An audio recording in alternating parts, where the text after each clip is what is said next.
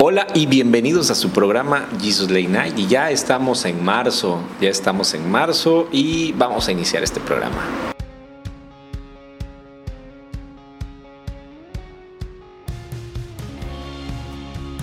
Hola Carmen, ¿cómo estás? Bienvenida a un episodio más en el cual eh, pues estamos tocando como cada semana temas de interés, temas que a veces nos cuesta preguntarle a la gente por pena, por miedo, por el qué dirán.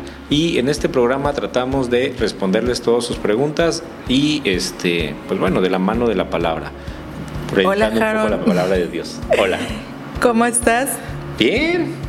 ¿Tanto tiempo sin vernos? Sí, hace mucho tiempo. Y nos cambiamos. No, no, no, estamos, pero estamos. Estamos igual que la semana pasada. Bienvenidos a todos, gracias por estar nuevamente aquí con nosotros. Tenemos un programa más que va a ser de gran interés, como lo mencionaba Harold. Y bueno, Harold, preséntanos el tema de hoy porque tú vas a... Yo lo voy a dirigir, sí, me toca, me toca ya, ya es, ya es necesario que yo hable de un tema porque todo, siempre te dejo todo el trabajo a ti. Y bueno, el, el tema este tema surgió porque hace algunos días, algunas semanas, estábamos pasando por el 14 de febrero y en el lugar donde trabajo, pues estábamos, estábamos debatiendo un poco ¿no? de la situación en la cual se encuentra eh, la humanidad, se encuentra la sociedad en este momento. Y podía ver yo cómo se ha desvirtuado el amor, cómo asociamos el amor a eh, expectativas que uno mismo se va creando.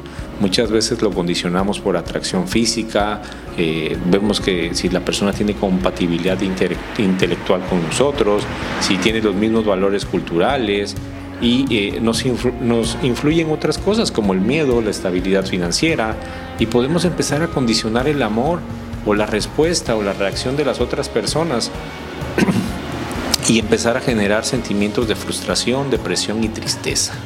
Y pues inconscientemente, Carmen, estamos llenando una lista donde vamos palomeando o nos van palomeando a nosotros y eh, eso nos hace ser aceptados o no aceptados por la sociedad.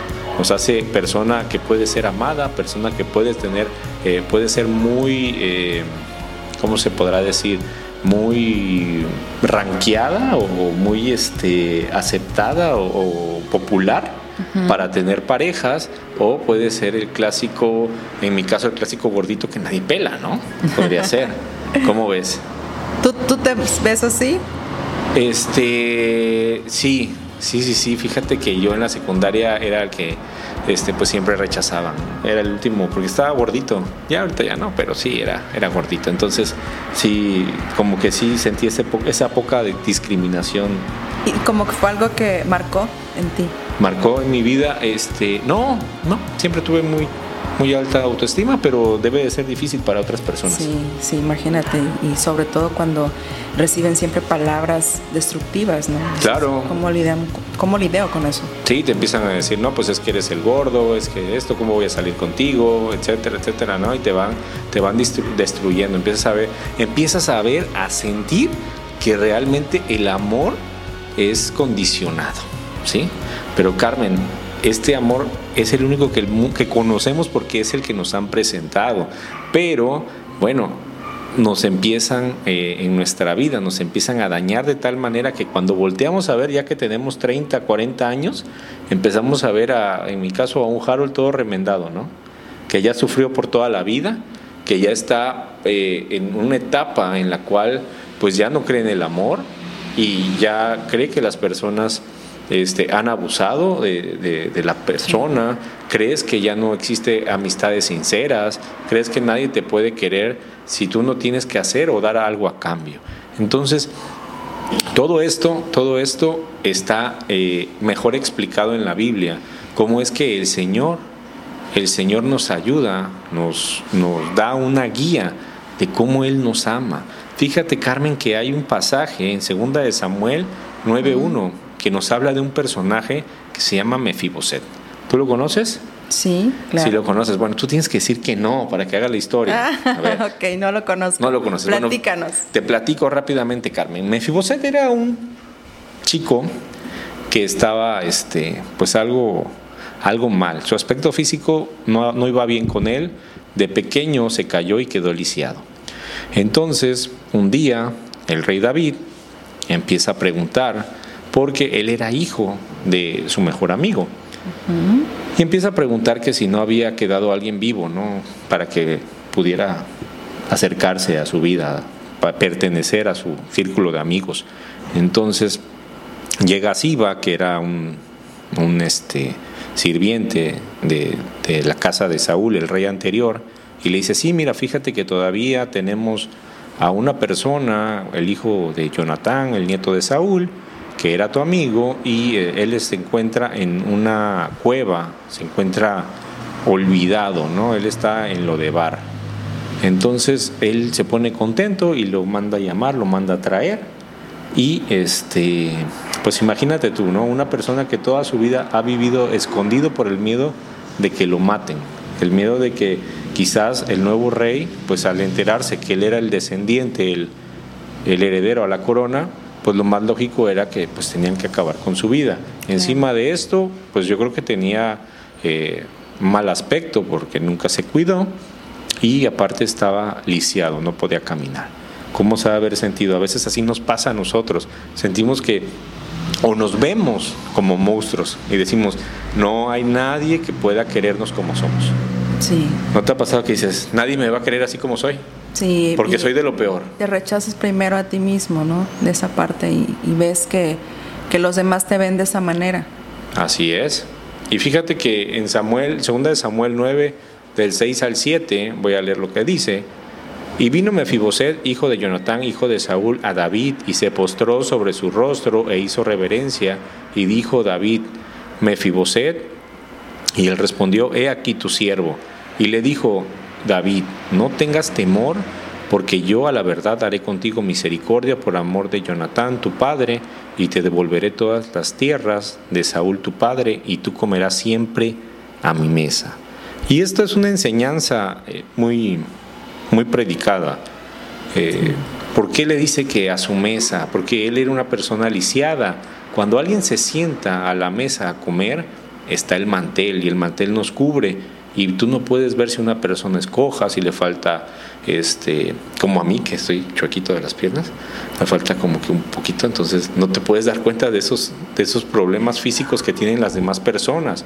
Te hace igual a todos los que están sentados, ¿no? Puede que no tuviera piernas, pero da igual, está sentado y va a ser tratado igual que todos los demás. Entonces aquí le empieza a decir que él iba a regresar todo lo que había tenido.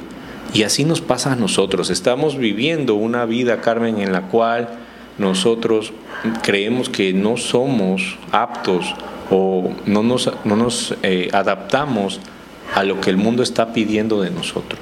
Sin embargo, Jesucristo nos dice que sí, que así como estamos, Él nos ama. Con esta lección nos empezamos a ver cómo es el amor del Padre para los hijos. Empezamos a ver que así como estamos derrotos, descosidos, eh, dañados, lastimados, heridos, todo, todo lo que nos ha pasado en la vida, el Señor nos ama, ¿no? Tiene un amor sin condición, porque no nos está pidiendo dinero, no nos está diciendo eh, eh, tu, tus apellidos, de qué color es tu piel, nada, si eres guapo, si, er, si no eres guapo, entonces podemos ver cómo el Señor nos ama, cómo el Señor está con nosotros eh, diciéndonos, así como estás, yo te recibo y te voy a entregar mi amor, ¿no? Y, y a veces nos pasa, y, y, ya que el Señor nos dice todo eso, imagínense lo que dice Mefiboset, ¿quién es tu siervo para que mires a un perro muerto como yo? A veces somos rebeldes, ¿no? Sí. Y decimos, bueno, pues sí, sí está Como que bien. nosotros mismos nos, nos, nos preciamos, ¿no? Ujú. Que no, no vemos lo, lo bueno que podemos tener y, y hacemos comentarios de nosotros mismos de manera desagradable. Y obviamente pues desde ahí no vemos que hay una carencia de amor propio. Claro, no nos las creemos. Así No es. creemos que somos hijos de Dios. Entonces, ese amor sin condición que el Padre nos da, nosotros levantamos una barrera para quedarnos de este lado y no pasar a las bendiciones que el Padre nos quiere dar. Así es, Harold.